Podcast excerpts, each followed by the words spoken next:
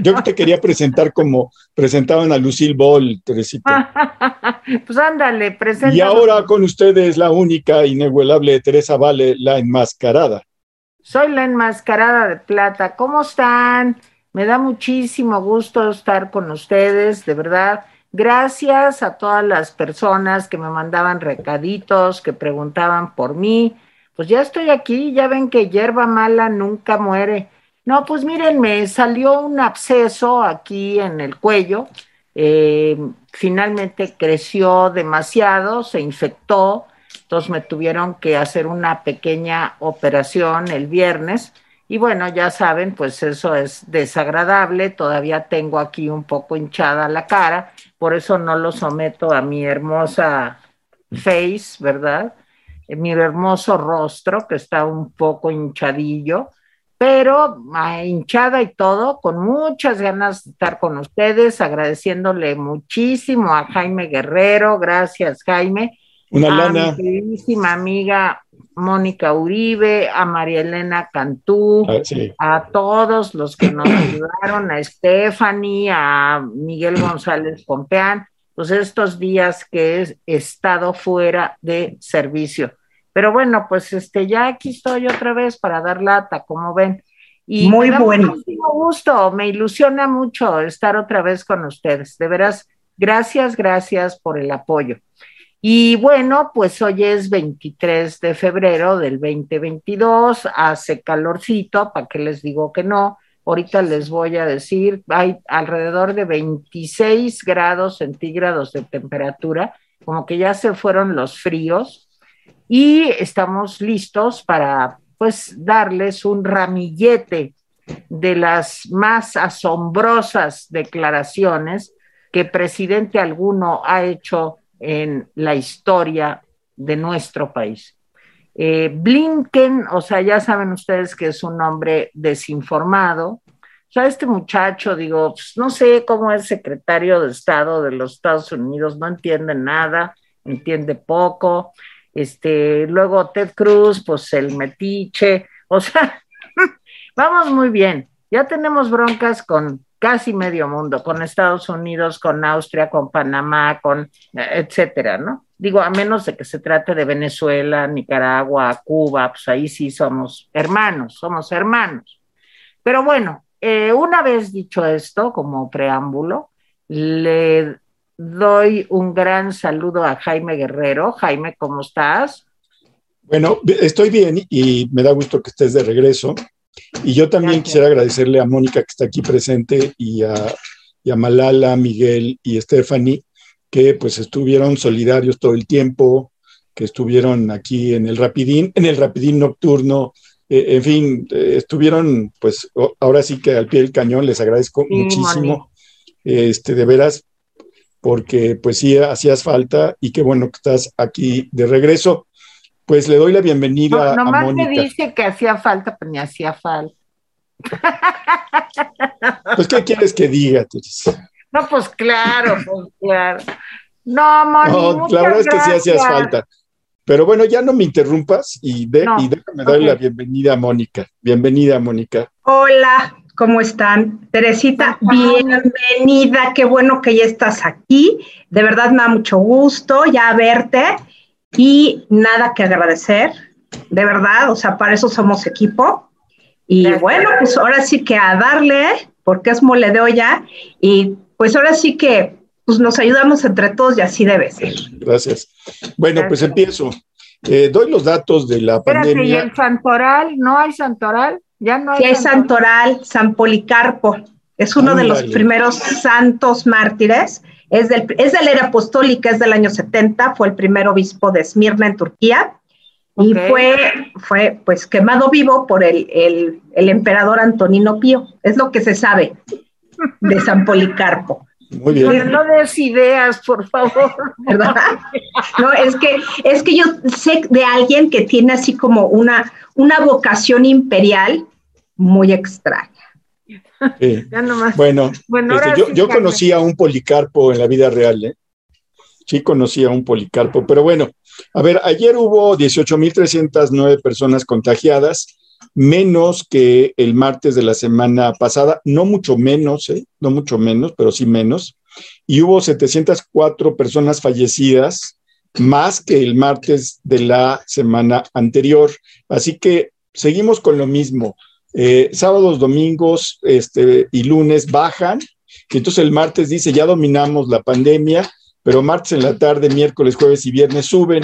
Entonces, bueno, pues eh, eh, en fin, ya los datos son muy sospechosos, pero bueno, a ver, este, hoy el presidente, hoy el rapidín se llama AMLO le anda buscando tres pies al gato. Mi abuelita solía decir que cuando pues, te metías en líos y en lugar de tratar de salir, los empeorabas, pues decía mi abuelita, le andan buscando tres pies al gato. Y bueno, significaba eso, porque todos sabemos que los gatos tienen cuatro, o sea, sabemos pues que no es una buena idea. Pues hoy el presidente le anda buscando tres pies al gato con Estados Unidos. Lo decía yo en la mañana, en la mañana lo, comenté, eh, eh, rápidamente lo, menciono. ayer Anthony Blinken pues dijo que Estados Unidos eh, estaba preocupado por los periodistas en, México, por la muerte de los cinco, mencionó a los cinco. esta es la tercera vez que alguien del gobierno de Estados Unidos menciona el tema y pues dice que su corazón o algo así, que estaban con quienes piden mayor protección del Estado mexicano al gremio. Bueno, pues no hizo ninguna referencia clara al gobierno, pero pues entiende que le está diciendo al gobierno que es un incapaz para proteger a los periodistas, cosa que es cierta. Es decir, sí hay una presión de Estados Unidos hacia México, pero lo están haciendo con datos reales. Sí hay mano negra, sí hay segundas intenciones, por supuesto, pero lo peor para López Obrador es que lo, ahora sí que lo presionan con la verdad. ¿sí?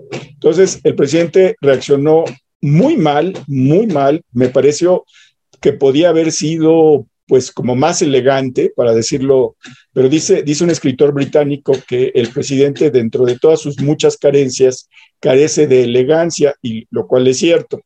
El presidente podía haberlo manejado de otra forma, elegantemente, pero pues no lo manejó elegantemente. Y de este tema o de los temas que ella quiera, pues hablará eh, eh, Mónica y que por cierto, pues de una vez, si estamos peleados con Estados Unidos, pues de una vez con Austria también. Eh, Mónica. Pues sí, ahora sí nos vamos a pelear con todos.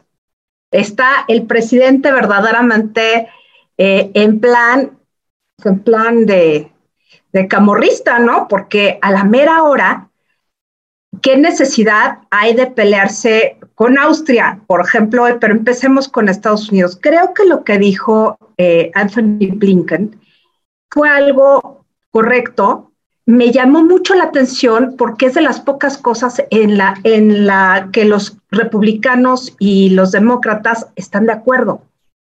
Y esto me hace suponer que están de alguna manera cerrando filas en un momento difícil para el gobierno norteamericano por los acontecimientos en Ucrania.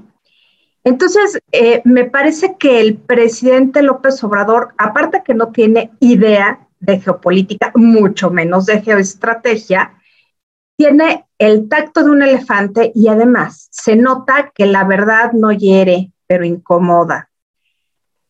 Y el punto está en que efectivamente yo creo que no son, no son asesinatos propiciados o más bien efectuados por el Estado. No es que, no es que sicarios gubernamentales estén matando periodistas, no pero sí les está poniendo a los periodistas una diana y los está dejando la total indefensión. ¿Por qué? Porque finalmente el gobierno está protegiendo al crimen organizado, hay que decirlo tal cual.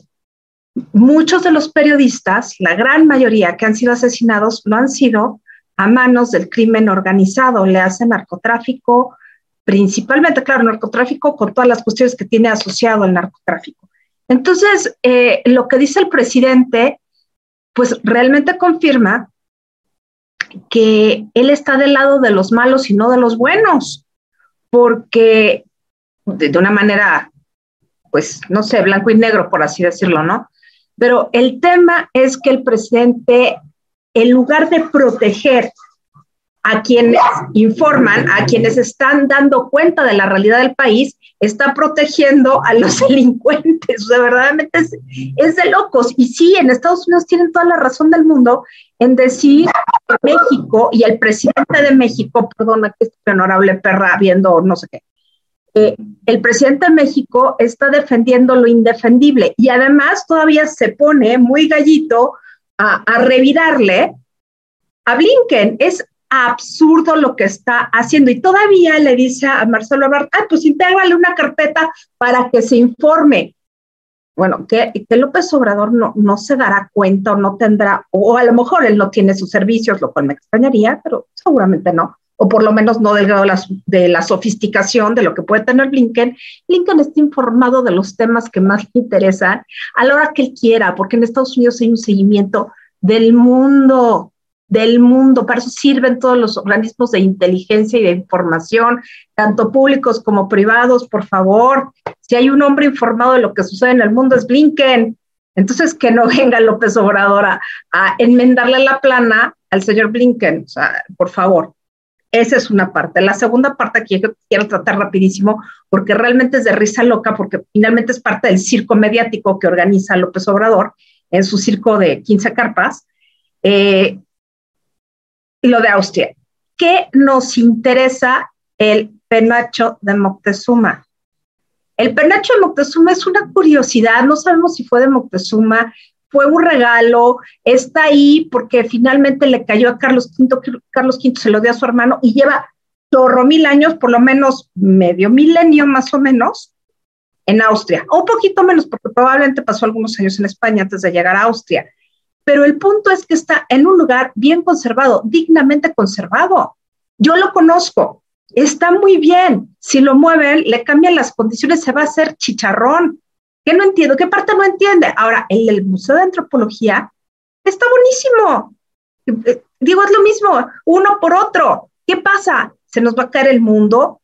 ¿Que no hay necesidades más, más acuciantes? ¿Para qué queremos un penacho? Yo creo que estaría mejor que se preocupara por las medicinas. Hoy, hoy me quedé con el ojo cuadrado de, lo, del anuncio que se hizo acerca de un medicamento para el cáncer carísimo. La dosis es más o menos de 120 mil pesos, el Keitruda, eh, que no sé quién lo compró, cómo lo compró o cómo estuvo el asunto, que parece que hay lotes falsos de Keitruda. Y dieron en la mañanera los números de los lotes. Es, es un medicamento para melanoma y para cáncer de pulmón es lo más nuevo que para cáncer. Es carísimo, pero justamente la mala política emprendida por el, por el gobierno federal ha hecho que surja un mercado negro de medicamentos. Entonces ahora hay Keytruda, este, pues no sé si similar, fake o como quieran llamarle, pero tienen que anunciar que cuidado a los que hayan comprado, tengan, a lo mejor está en el sector público, eso no me quedó tan claro. Pero ¿qué les pasa? Se estar peleando por un penacho que a nadie le importa. Ah, bueno, unos ridículos que hackearon el, el sitio web del, del Museo Arqueológico de Viena. En lugar de estarse preocupando por algo que importa, que es los medicamentos, no solamente los oncológicos, de cualquier enfermedad es importante y hacer el berriche por si que trataron mal a su mujer, pues, ¿qué quería? O sea, de pronto llega con una carta para decirles, oigan, devuélvanos algo, pues si, si eso no es suyo.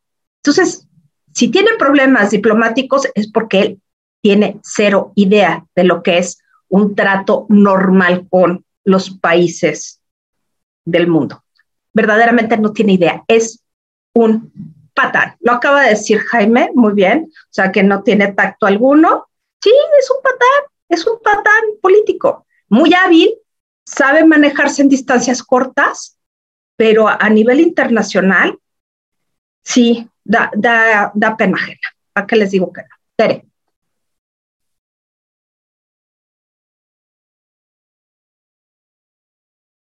Tere. Aquí estoy, aquí estoy, aquí estoy. Miren, yo creo que el presidente pues está viviendo en el lugar sin límites. Yo ya tengo días comentando esto. O sea, no hay freno. así escribí una columna hace unos días, el presidente ya no tiene freno, sino dice lo que pasa por su mente, sí tiene un solo objetivo, como ya sabemos, que es la concentración de poder, pero ya no está pendiente de, pues, ¿cómo le va a decir un presidente de un país como México, que es todavía digamos, una de las primeras 20 economías del mundo, ¿cómo un presidente de un país de ese tamaño puede decirle al secretario de Estado de Estados Unidos que está mal informado o que lo hace de mala fe? O sea, sí me parece diplomáticamente eh, de un jefe de Estado a un altísimo funcionario eh, pues de la primera potencia mundial, pues una eh, actitud y una respuesta pues muy bravucona, es como de cantina. Yo sé que el presidente tiene pasión por ese tipo de escenas, así con Jorge Negrete y Pedro Infante y dos tipos de cuidado, Luis Aguilar y ese tipo de cosas, pero no es posible que el presidente trate las relaciones exteriores de nuestro país o maltrate, porque está mejor dicho así, de ese modo. Yo les decía al abrir el programa, ya tuvimos problemas eh, con Panamá, ¿se acuerdan que les dijo que era la Santa Inquisición? Ya tuvimos eh, problemas eh, con España, todos, o sea, ahí es persistente y todos los días saca un problema con España, los conquistadores, ta, ta, ta. Ahora problemas otra vez con Austria. Yo, también, imagínense, en la prehistoria, cuando mi marido era secretario de Educación, pues, en los años 90, por ahí, 88, por ahí, bueno, pues también fui a ver el famoso penacho de Moctezuma y como dice Moni, está muy bonito y muy bien cuidado, pero ¿qué tiene que ver eso y hablar de que la esposa fue y que ya pidió y que no sé qué? Bueno, entonces siento que de, telón de fondo de todas las mañaneras sigue el escándalo de la casa gris o morada o negra o como se llame y que el presidente trata una y otra y otra vez de ensayar estrategias pues para que no se vuelva a este tema, que es un tema pues que realmente es, es muy bochornoso porque no han podido aclarar nada. O sea, primero que la esposa era muy rica, luego que no, que no es que era muy rica, sino que ella había, le había dado la casa a un corredor, en, las corredurías de bienes raíces de Estados Unidos no está registrado el que ella hubiera dado en arrenda, eh, hubiera pedido en arrendamiento una casa y que esa casa le hubiera sido otorgada. Los negocios con Baker Hughes, pues digo, aunque Baker Hughes diga que no hay conflicto de interés, ayer otra vez Xochitl Galvez volvió a mostrar cómo ella pidió una investigación y me parece que es lo correcto para ver qué pasó con esa casa, por qué se la dieron. Dicen luego que no, que pagaban renta. ¿Dónde está lo de la renta? ¿De dónde salía el dinero para pagar la renta? En fin, yo creo que se ha ido empantanando cada vez más ese asunto y el presidente pues no sabe cómo salir de eso. Además de que hay una serie de circunstancias en el país que lo hacen estar pues muy, eh, digamos, está desasosegado, está inquieto.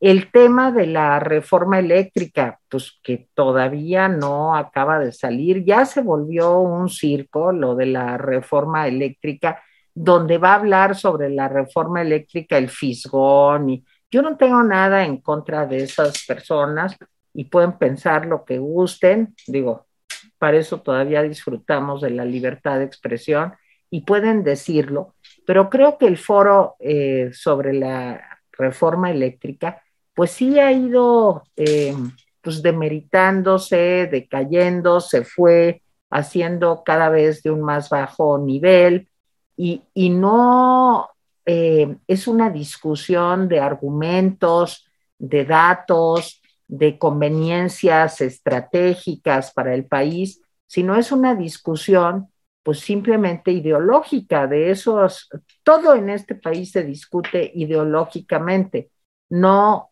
eh, digamos técnicamente, científicamente. Entonces, bueno, pues el presidente está en tal estado de, pues me imagino, preocupación que da bandazos a un lado y otro. No sé qué va a pasar pues con el señor Biden, porque pues ahorita sí están, creo, un tantito preocupados por lo que está sucediendo entre Rusia y Ucrania. Y bueno, el presidente dice que, pues que él está a favor de la no intervención, que no haya invasiones, pero tampoco tiene una posición, digamos, eh, clara, eh, eh, que, que, le dé la importancia a un tema de este tamaño, el presidente, como se la tendría que dar, sino que más bien le interesa, pues allá se estarán a punto de invadir este, Rusia eh, dos partes, dos zonas de Ucrania que, que, están, que son prorrusas, pero pues eso pues no importa, más bien lo que importa es quiénes tienen las mentiras y cómo le han aumentado a todas las cosas para molestarlo, en fin. Le arde mucho también lo de el patrocinio de algunas organizaciones, eh, pues que están en contra de él, que viene el patrocinio de Estados Unidos, es otra cosa que lo trae clavado en el corazón. Y como su pecho no es bodega, pues decide soltarlo todo y ahí vamos todos los días metiéndose en un problema nuevo. Creo que Blinken, afortunadamente, pues por la cantidad de problemas que tiene, supongo que todavía no se han, no ha llegado al problema 208, que es las declaraciones de hoy de López Obrador, pero llegará el momento, llegará el momento, y entre la reforma eléctrica, las cosas que dice López Obrador, sus ataques a los periodistas y la situación de violencia que se vive en el país, pues esto puede ir creciendo y se puede volver realmente algo muy importante también para Estados Unidos. Entonces, pues creo que fue una mañanera de buscar por donde puede esto de las rifas, que, que va a rifar ahora que las casas y que va a rifar los terrenos. Eh, es una cosa patética. O sea, esa es la palabra que me sale eh, para definir eh, pues la mañanera de hoy. Fue una mañanera patética de un hombre pues que no tiene límites y de un hombre que está, creo que muy a disgusto con lo que está pasando. Jaime. Bueno, pues eh, pocas cosas que agregar. Miren, yo lo que creo es que hay que interpretar qué significa que por tercera ocasión un alto funcionario de Estados Unidos hable del problema de los periodistas. Yo creo que ya es un asunto que no va a salir, digamos, de la mira del gobierno de Biden. Creo que eso, eso va a ser eh, pues la punta de lanza, junto con lo de la reforma eléctrica, va a ser creo que la punta de lanza para presionar al gobierno de López Obrador. Aquí lo que me preocupa es cómo va a reaccionar López Obrador. Hay un poco de ironía en lo que decidió. A ver, por un lado se queja de que Biden, de que eh, Blinken señale eso sobre los periodistas. Y por otro lado le pide a Marcelo que le envíe informes de lo que hacen. Y entonces uno dice, pero a ver, si somos un país soberano, ¿por qué le vamos a mandar informes?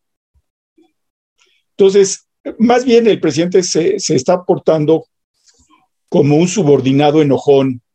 O sea, que le pides algo y entonces él sube, ay, no, pero tengo mucho trabajo y yo lo estoy haciendo bien. Y de todas maneras hace lo que tú le pides pero siempre con un mal estilo. Creo que el presidente, o sea, no entiendo por qué mandarle información si dice él que no le tenemos que rendir cuentas. Entonces, pues es una ironía que, el presidente, por un lado, diga una cosa y por otro lado, ordene que se haga otra. Creo que eh, eh, este punto es muy importante. Estados Unidos ya está sobre esos dos temas y sobre todo sobre el de los periodistas Ahora, ¿cómo va a reaccionar López Obrador? Me preocupa una idea que deslizó hoy en la mañanera. Dijo que Blinken estaba mal informado, lo señalaba Teresa, pero al final de la conferencia mañanera dijo el presidente que seguramente le estaban haciendo llegar información falsa. Dice, los conservadores mexicanos. Entonces, es probable que diga ahora que gente como Denise Dresser, como mexicanos contra la corrupción y, la impunidad, son los que le están dando información a Blinken.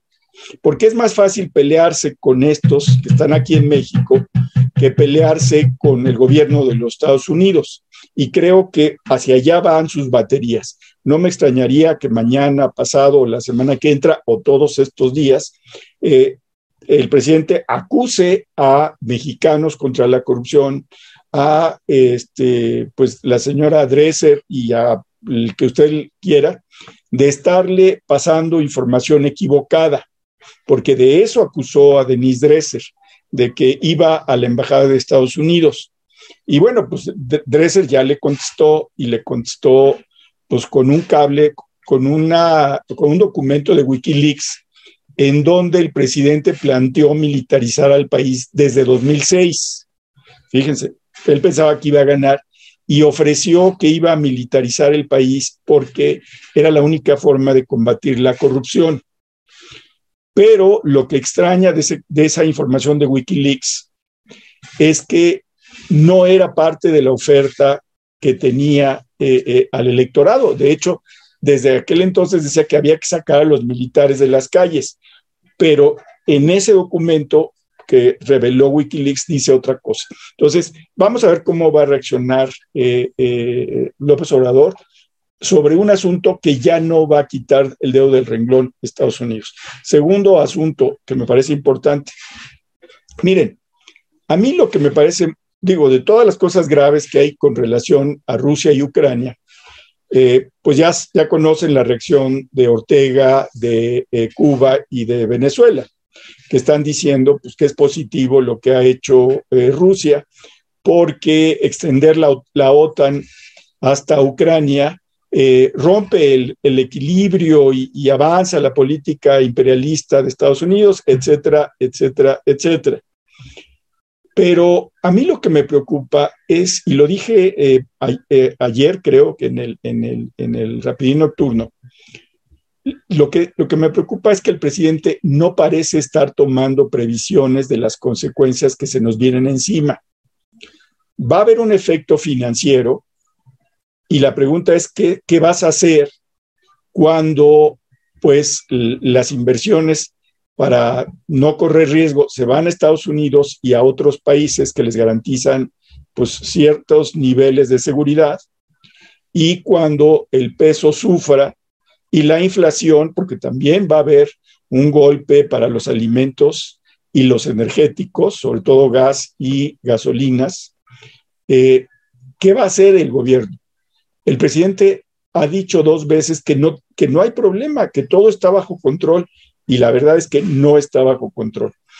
Las eh, empresas que eh, compran gasolina al extranjero ya están dando el litro de gasolina más caro, porque a ellos se lo están vendiendo en el extranjero más caro.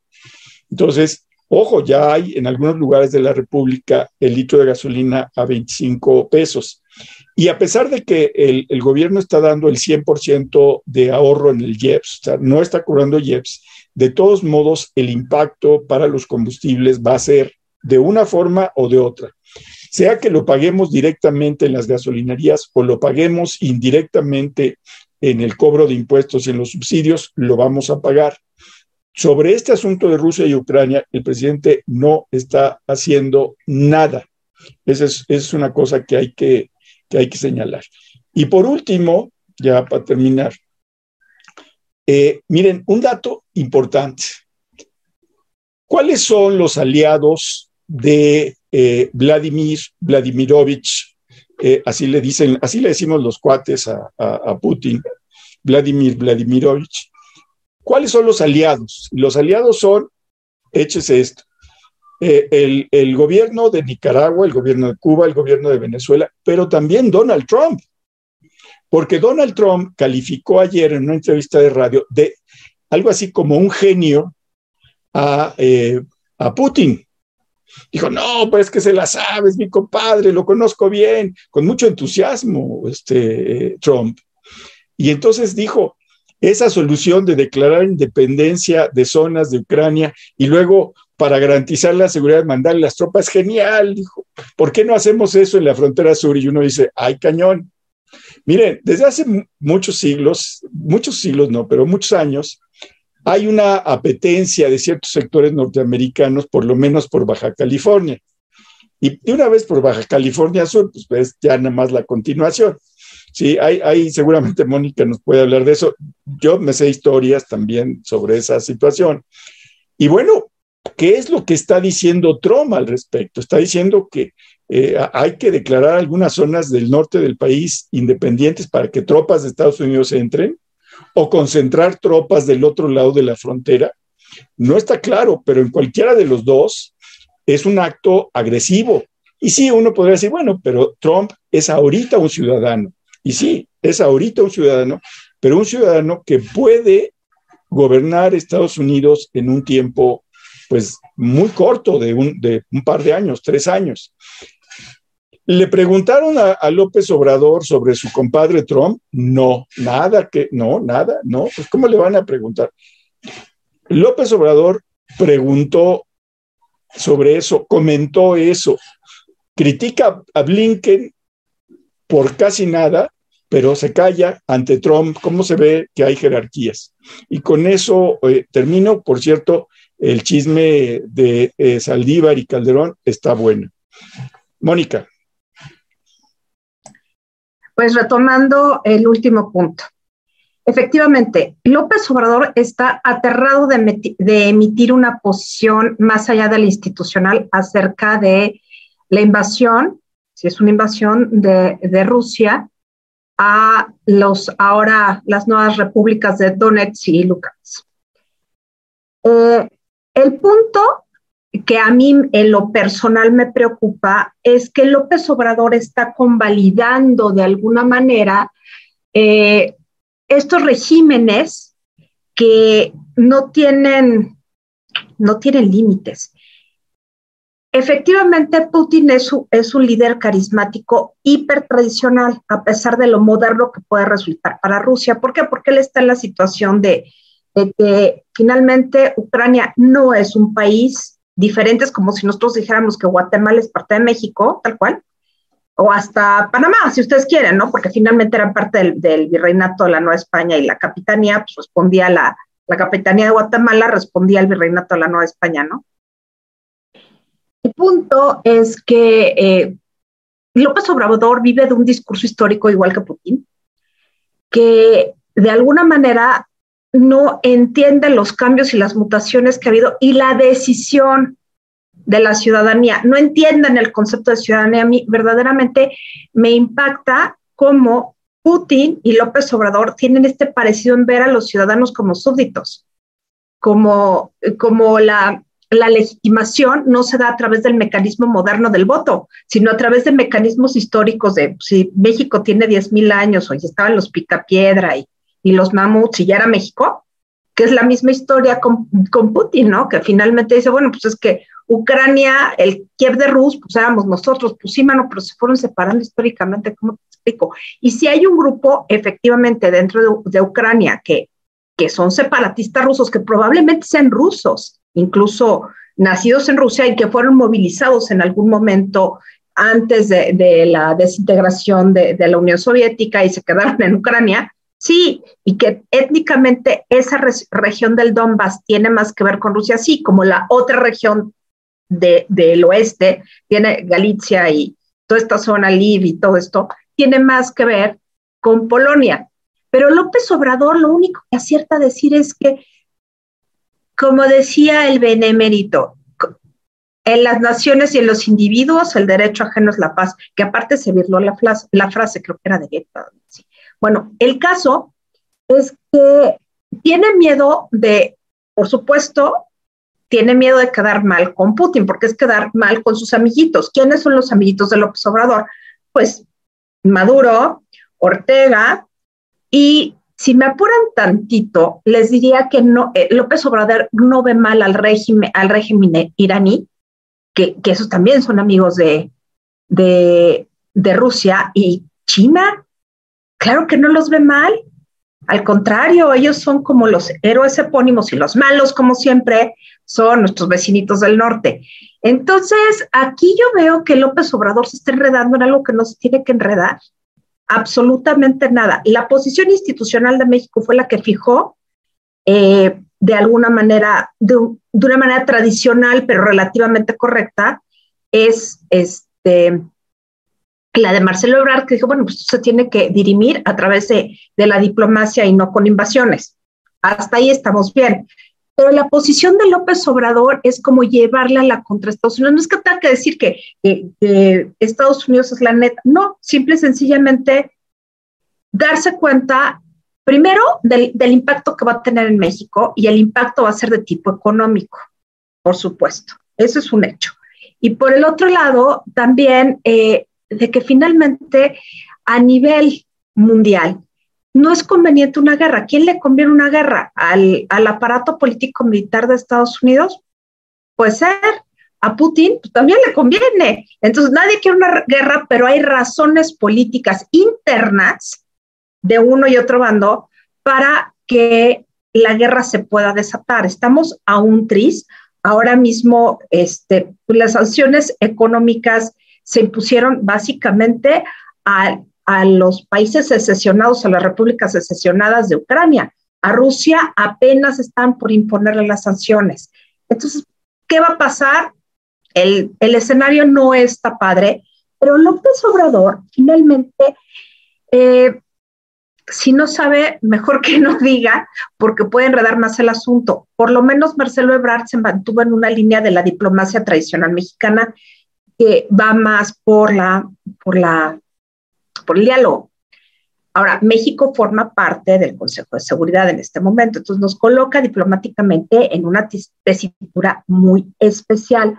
Ahora, si, Estado, si López Obrador está neceando con, eh, con tirarle al gobierno de Estados Unidos por otras cuestiones que no necesariamente son Rusia, finalmente se va a interpretar a nivel mundial, porque también nos están viendo, y como nosotros, él no, pero nosotros estamos viendo qué está pasando en el mundo, como México es simpatizante de Rusia, yo creo que eso no nos conviene, que estratégicamente no nos conviene, porque a la mera hora Estados Unidos está junto y Rusia está súper lejos. Entonces, ¿qué caso tiene meterse en un tema que finalmente mm, ni vamos, no va a resolver nada a menos de que México entre por, por la vía de la negociación diplomática en su papel de miembro del Consejo de Seguridad y que ofrezca, así lo dijo, dijo eh, Marcelo Ebrard, que la Embajada de México en Ucrania no se cierra,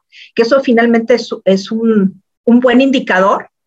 Y por el otro lado, porque de esa manera hay posibilidad de que México intervenga en favor de los derechos humanos, es decir, evacuando gente, haciendo una serie de cosas que, eh, que pueden ser buenas, independientemente de, de, lo que López Obrador piense, diga y anexas, ¿no?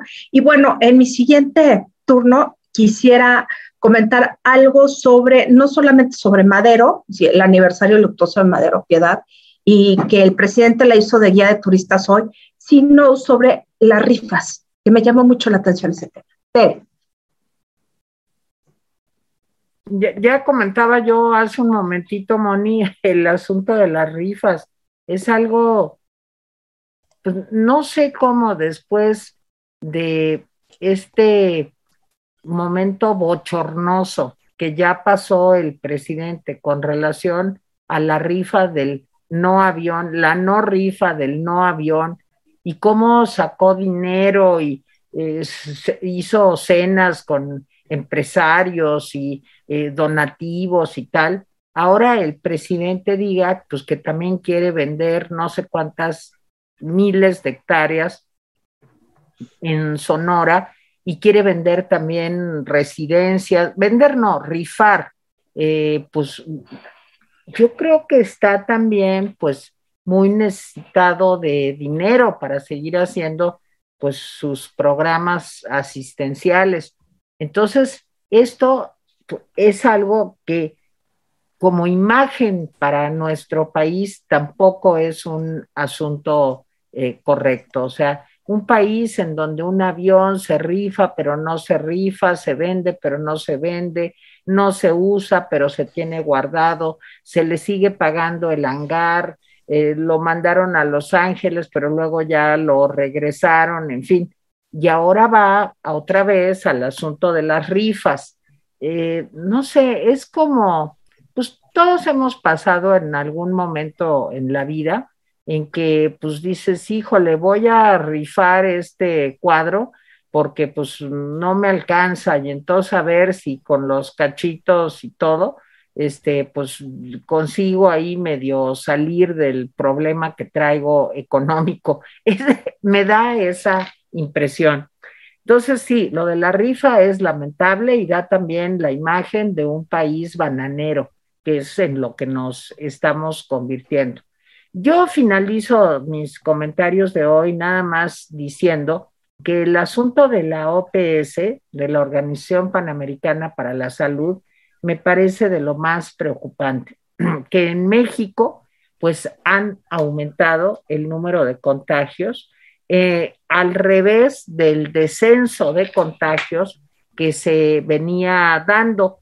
Eh, se ha detectado, según la OEPS, un aumento de los contagios de COVID de un 70%. Eh, esto, pues, me parece un mal augurio porque entre más contagios existan, más posibilidades hay de que surjan nuevas variantes y que esas variantes sean aún más peligrosas que las de, que hemos He tenido hasta ahora la alfa, la beta, la delta y la omicron.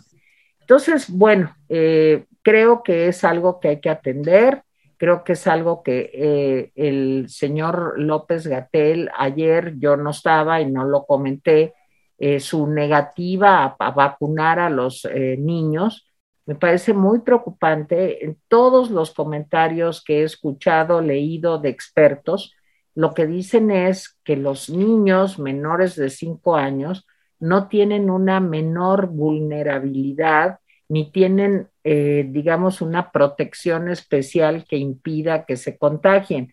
Y además que los niños también pueden ser, si son asintomáticos, fuente de contagio para adultos que pueden tener comorbilidades o que pueden ser adultos mayores. Sin embargo, pues eh, para el presidente este tema ya está cancelado y eh, desgraciadamente todavía andamos en cifras de 700 fallecimientos diarios, que me parece una cifra realmente muy preocupante. Entonces, bueno, eh, yo les sugeriría que hasta donde podamos tengamos pues las tomemos las previsiones que debemos de tomar, el uso del cubrebocas, salir lo menos posible, eh, eh, respetar la sana distancia, porque desgraciadamente mientras en todo el continente el problema del Omicron va para abajo, en el caso de los contagios en México van para arriba, de acuerdo a la Organización Panamericana de la Salud. Jaime.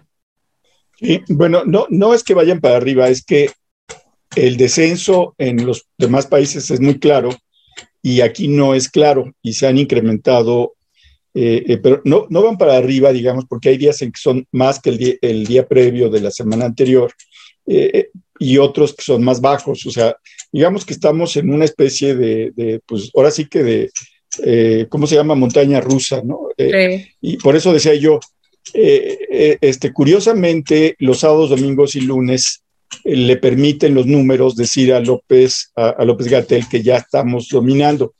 Pero los datos de los martes en la tarde, miércoles, jueves y viernes dicen otra cosa. Entonces, yo creo que ya hay una razonable desconfianza sobre los, sobre los, los datos. Pero bueno, este, leo algunos comentarios si no tienen algo que decir. Mónica, tú querías decir algo antes de que pase a los comentarios. Mónica, Mónica. Solo mencionar, ¿me oyen? Sí. sí. Solo mencionar que lo de la rifa es verdaderamente de risa loca, porque todavía se había, o sea, es tal su, su falta de conexión que es, que los vamos a rifar porque no los podíamos vender porque, porque era un terreno muy grande. Los vamos a subdividir. Entonces, o sea, ¿qué me vas a rifar todo? ¿Vas a rifar la mitad? ¿O cómo le vas a hacer? Y además está hablando de Sinaloa. Y todavía habla de ranchos y de una casa que fue este, casa de campaña de Vicente Fox. Según yo, a lo mejor me equivoco, ¿eh? Ahí sí puede ser que yo esté equivocada. Según yo, la casa de campaña de Vicente Fox estaba en la colonia del Valle por lo menos una. Pero la verdad es que son cosas tan banales que dice uno, ¿para qué está perdiendo el tiempo en eso? Se ponga a trabajar. Y tampoco hay necesidad de que le dé la guía de turistas a los, a los periodistas por el, el Palacio Nacional. O sea, verdaderamente era un museo, debió haberse quedado como museo. ¿Qué demonios es ahí? verdaderamente es perder el tiempo y lo de Madero también fue una pérdida de tiempo porque si alguien quiere enterarse de las vicisitudes de Madero, hay un montón de libros que lo platican, que nos diga y que va a ser el recordatorio que si lo mata, ay ya, ¿no? O sea, verdaderamente pierde el tiempo. Eso es todo lo que quería decir. Bueno, pero no son periodistas, son asistentes no, creo que no. sí, digo, pero eso... No, no, no son periodistas, en fin. No, este, eh, eh, bueno, eh, leo comentarios. Esencias de mujer. Ya no tenga ocurrencias, señor Saldívar, responde Margarita Zavala al presidente de la Corte y niega protección a su familia en caso ABC. Pues está bueno el pleito, está bueno el pleito, este, y yo recuerdo las cosas diferentes a cómo las recuerda la señora eh, Zavala. No me consta lo que dice Saldívar, pero yo sí recuerdo que las cosas fueron diferentes al que dice Margarita Zavala. Este, pero ese asunto pues más allá, eh, yo tengo mi propia opinión sobre lo que pasó en el caso ABC. Este, creo que fue un caso, pues un accidente desgraciado. Eh, creo que, no hubo el deseo de quemar la bodega con papeles eh, incriminatorios, sino fue algo pues horrible. Creo que además no había los sistemas de protección adecuados en la guardería ABC. Creo que ahí sí hay una responsabilidad muy clara de funcionarios y de la gente que era pues la dueña de ese local. Este, ahí sí no, no hay y creo que en efecto se trató de manejar el asunto para que no le pegara a la familia presidencial. Creo que sí, eso, eso por lo menos desde mi perspectiva como analista, sí ocurrió. Eh, yo no sé, dice Saldívar, pues cosas muy graves dice que hubo una operación de Estado. Ahora, yo no tengo la idea por qué Saldívar dice eso, porque presenta un libro que no tiene nada que ver con eso. Entonces, pues se le ocurrió, pues, uno dice, pues qué ocurrencia tan rara eh, ahora que el presidente tiene pues tantos problemas. Insisto, sí creo que hubo la pretensión de ocultar o de minimizar ese asunto. Creo que el gobierno federal lo manejó pésimamente el gobierno estatal igualmente lo manejó mal. Eh, y creo que sí hay una responsabilidad por omisión de muchos funcionarios. En fin, eh, esa es mi, opinión, pero pues ahora el chisme es otro. El chisme es que el señor Saldívar presenta un libro sobre Memín Pinguín y termina hablando de las telenovelas del Canal 2 y uno dice, pues, ¿qué tiene que ver una cosa con otra? Curiosamente. Y bueno, pues Margarita Zavala y el entonces secretario de gobernación ya salieron a decir, oigan, pues así no fueron las cosas. Cada quien se acuerda de una cosa, pero pues ahí están las hemerotecas para que sea. Veo a Teresita muy ansiosa de salir a decir algo. No, no, ah. yo lo que quiero decir es que sí hay un ambiente de linchamiento contra Margarita Zavala en la Cámara. Y sí me parece eso eh, pues realmente lamentable. O sea, yo creo que tú puedes estar en contra, puedes pensar distinto, puedes, en fin, pero creo que cualquier legislador merece respeto, merece ser escuchado, eh, del partido que sea, eh, de Morena, del PT, del Verde, de, o sea, para eso son nuestros legisladores. Y Margarita Zavala también merece ser escuchada y no que cada vez que quiere hablar Margarita Zavala se arma un rollo en la cámara, o sea, como por consigna. Este, ella no es Felipe Calderón, ella es Margarita Zavala. Entonces, sí, creo que es muy lamentable las maneras políticas, las formas legislativas, eh, pues en las que se está tratando a, a esta diputada. Me parece muy mal. Sí, bueno, lo que pasa es que también todo, esto, todo este asunto de las rifas y este tipo de declaraciones, pues tienen el propósito de distraernos del escándalo de la Casa Gris, de lo mal que va la economía, del asunto de que la pandemia pues no termina de irse. Eh, o sea, la verdad es que son distractores, pero bueno, sigo. Arti Contreras R dice, ¿cuánto tiempo falta para que los estados del norte se declaren independientes y Estados Unidos, Trump, lo reconozca y apoye? Tres años para que termine el mandato de Biden. Pues espero que no, que no pase eso. Javier Piñón, saludos rapidines. Pensé que los sexenios de Díaz Ordaz y Echeverría eran lo peor que le pasaría a México, pero no. Nos faltaba el castigo divino de López Obrador. Chivo Martínez, querida comunidad, les pido sus oraciones para mi papi que se encuentra internado por neumonía y probable COVID. Se los pido porque casi son mi familia. Gracias, Chío. Tienes nuestra solidaridad. Te mandamos un abrazo. Por supuesto que, sí. Abrazo, Chío, y que todo salga mejor. Que todo salga bien. Sí, sí, que todo salga bien. Eh, María Leticia Vélez Rivero dice Arturo Saldívar después de 12 años abre la boca acerca de los 49 niños muertos en la guardería. Ojo, ¿por qué no abrió la boca entonces? Todos lo sabíamos, ¿verdad, Margarita Zavala? Miguel Garibay Hernández, hace unos minutos Carlos Loret dijo que hoy mataron en la Ciudad de México a otro periodista de Veracruz. No, ahorita lo buscamos, pero no, no lo vi. No lo he visto, ¿eh? Bueno, pues a ver si mis compañeras lo buscan mientras yo termino de leer. Javier Piñón dice, lo de AMLOCO es como aquel juego que jugábamos de niños, pintando nombres de países en el suelo y uno gritaba, declaro la guerra en contra de, pues sí. Eh, Amelia Aguilera Garza, ¿qué haría López si Biden le criticara a alguno de los funcionarios de su gabinete? Que agradezca que en Estados Unidos se manejan con diplomacia y educación. Alma L. Torres, si a Featriz le hicieron el feo, me da gusto. Por supuesto, ya saben cómo están las cosas en México y esta gentuza yendo a reclamar con penacho. Ay, bueno. Featriz, bueno. Ana Berta Aro Sánchez, no necesitamos el penacho, lo que México necesita es que ya se ponga a trabajar, necesitamos medicamentos para el cáncer de niños, seguridad y trabajos. Este AMLO es un ser despreciable. Dice Irma Stover, se está haciendo un reportaje aquí en Alemania que en México a los turistas alemanes y de otros países los detiene la migra para extorsionarlos. No lo dudo ni por un momento, ¿eh? porque ya hemos conocido de varios casos que incluso los retienen más de 24 horas a familias enteras. Yo vi un reportaje en CNN, Jaime, de eso. ¿Y, denunciando los turistas eso. Sí, sí, sí. Y, bueno, pues es de las cosas que el presidente niega. También lo del aeropuerto, ya varios dijeron, oigan, no está muy claro la señalización de por dónde van a entrar los aviones y salir, ¿eh? Eso ya, pues es preocupante porque ya en cualquier momento empieza el otro, el, el, el pues no, el, la terminal de Santa Lucía, la terminal de camiones de Santa Lucía.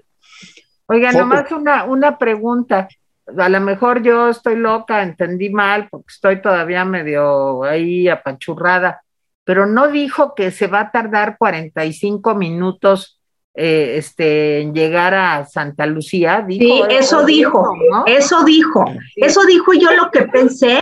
dice, a ver, este nos está presumiendo, ¿cuánto se hace de Heathrow a Paddington? 15 minutos y es el recorrido más largo de un aeropuerto a una, al centro de una ciudad.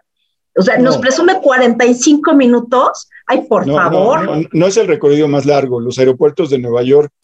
Eh, no. Pero son varios, Jaime. No, no, no, sí, son varios, pero, o sea, ah, perdón, pero ahí sí hubo un reportaje que se hizo del tiempo y el tiempo es más o menos equivalente eh, eh, en México que en aeropuertos como por ejemplo en, en Nueva York.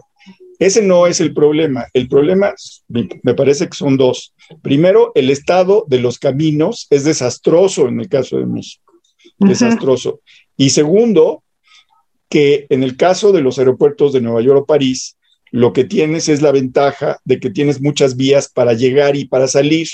Y en el caso de Santa Lucía, no. Eso es lo que concluyó ese reportaje. El problema no es el tiempo, sino lo otro. Pero bueno, pues habrá que, habrá que ver más información. A mí lo que me preocupa es lo de la coordinación de los aviones en vuelo. porque, eso es lo más peligroso. Eh, exacto, porque lo dicen varios casos. Hoy una empresa japonesa dijo que no se habían actualizado los protocolos y que ellos estaban preocupados porque pues eh, ya ha habido, no cercanías, pero ha habido pues descoordinación. Eso lo está diciendo una línea japonesa pequeña, pero pues hay varios que dicen, pues yo no me voy a aventar el boleto, yo creo que está muy raro, etcétera. O sea, ese asunto no está solucionado. Bueno, Foco Castro, hola a todos, señora Tere, qué bueno que ya está con nosotros. Le mando un abrazo, saludos desde Jalapa, Veracruz. Gracias. Ángel Armando Susunaga, rapidines al respecto del tema Ucrania y cómo podría afectar a México. Sugiero un rapidín especial con las maestras Uribe y Enaro. Ojalá tomen en cuenta esta petición. Gracias. Marlet Viveros, qué gusto ver bien y crítica a Tere. Su chispa es básica y los rapidines. El precio está peor que nunca. Se siente dueño del país, pero se le va a acabar. Saludos a todo el equipo desde Arkansas. Saludos. Hola, gracias. Paulette, Amanda, señora, eh, se invitó a la prensa y sociedad para que dieran su punto de vista sobre la reforma energética. Por eso se llama foro abierto. Sí, pero era por invitación, por cierto. Y sí, por invitación no es tan abierto como pretenden. No, no, no. No voy a llegar yo a decir, quiero, ay, quiero hablar sobre la reforma energética, pues no, así no juegan. No, eh, había que tener invitación, pero además hay otro, otro punto que también es importante. ¿Por qué no fue Walmart o FEMSA o Odebrecht?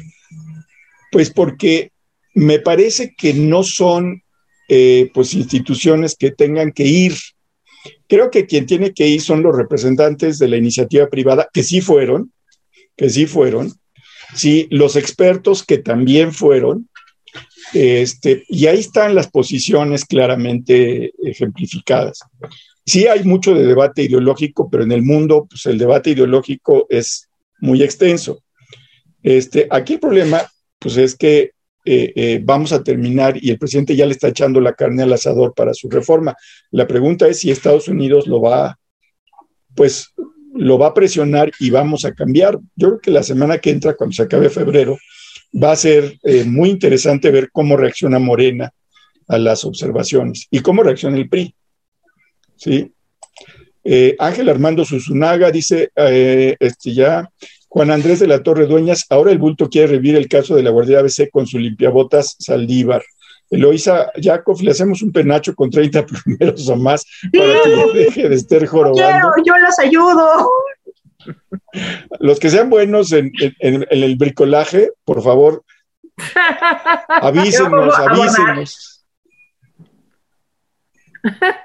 Dice Tere Herrera, por favor, Tere Vale, Jaime colaboradores no deben de dejar de hablar de la corrupción de los hijos de López, se los pido de manera más atenta, debemos seguir y seguir hablando, gracias. Pues sí dijimos, todo esto es pues, una especie de, cortina de humo. Rafa, rayos, qué emocionantes tardes entre la telenovela Teresa y los capítulos del Grey House Gate. Pues sí. F. Johnson, no intervención e integridad territorial se contradicen a, sin olvidar la autodeterminación de los pueblos. Si los pueblos ya no quieren ser de Ucrania, hay que olvidar la integridad territorial.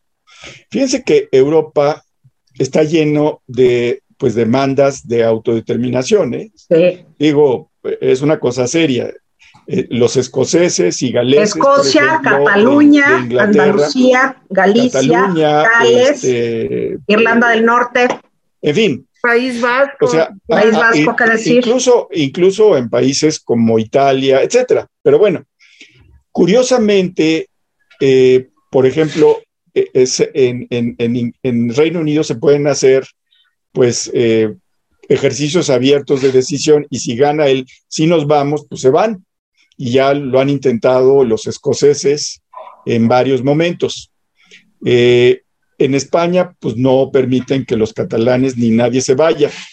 Entonces, llegar a una guerra por este asunto me parece la negación de, pues, el acuerdo, pero mucho de este relajo lo tiene la culpa la posición de, Putin y la posición de Biden. Sí. Y, el, insisto en la idea, quien mencionó la Tercera Guerra Mundial no fue Vladimir, Vladimir Vladimirovich, sino Biden. Creo que fue un discurso terrible. Pero bueno. Pero el que menciona que Ucrania no tiene derecho a existir fue Vladimir Vladimirovich. Así es. Entonces, Alex el las dos posiciones sí son muy fuertes y los que la están padeciendo son los ucranianos. Sí, ya la están padeciendo muy fuerte. Alex Baez, el reportaje por sí mismo no es eh, que lo debe demostrar, pero pues por lo visto cada quien entiende lo que quiere entender o, que, o lo que le conviene o lo que su propia capacidad argumentativa le permite, pues no sé de qué habla. Denise, no me sorprendería que AMLO esté pensando ya en ayudar a Trump a volver a ganar la presidencia de Estados Unidos. Saludos a los rapidines desde Inglaterra. Pues no, a mí tampoco me sorprendería. Muchas gracias. Lía San Ciprián va a subir la gasolina y de por sí está cara. Los mexicanos no van a aguantar. Eh, Margarita Ver España, un gusto enorme ver a mi querida y hermosa Teresita. Bendiciones infinitas para ella. Muchas Saludos a todos en el chat. Saludos. Eh, Rosario Herrera González, mi solidaridad a los pobres mártires como Tere, Mónica, Malala y Jaime, que se fletan las mañaneras para informarnos a quienes no aguantamos al inquilino de Palacio en desvaríos públicos diarios. Pues gracias, Rosa. Lucía Schroeder, hola, hola, amados rapidines, Benito Juárez García, se la robó del Capitolio. Ah, pues sí. Sí, algo así. O sea, no, sé, no era suya. Arturo Rojas, nueve de cada diez niños mexicanos viven con miedo a la violencia y se sienten inseguros aún dentro de sus propios hogares, revela un informe nacional de la organización World Vision México. No lo dudo. Iris Norato, suspendí mis actividades para verlos, en especial a Tere. Toda la familia te mandamos saludos y bendiciones. Muchas gracias, gracias, de veras, gracias. Viviana Rivera, no, señor Jaime, no fue accidental. Vinieron peritos de Arizona y dijeron que fue un incendio provocado. Y luego otros peritos dijeron, que, no. era provocado. O sea, hay varios peritajes y, se contradicen los peritajes, pero el centro del asunto era que supuestamente se había incendiado la bodega junto para ocultar una serie de papeles que pues demostraban la culpabilidad del gobernador.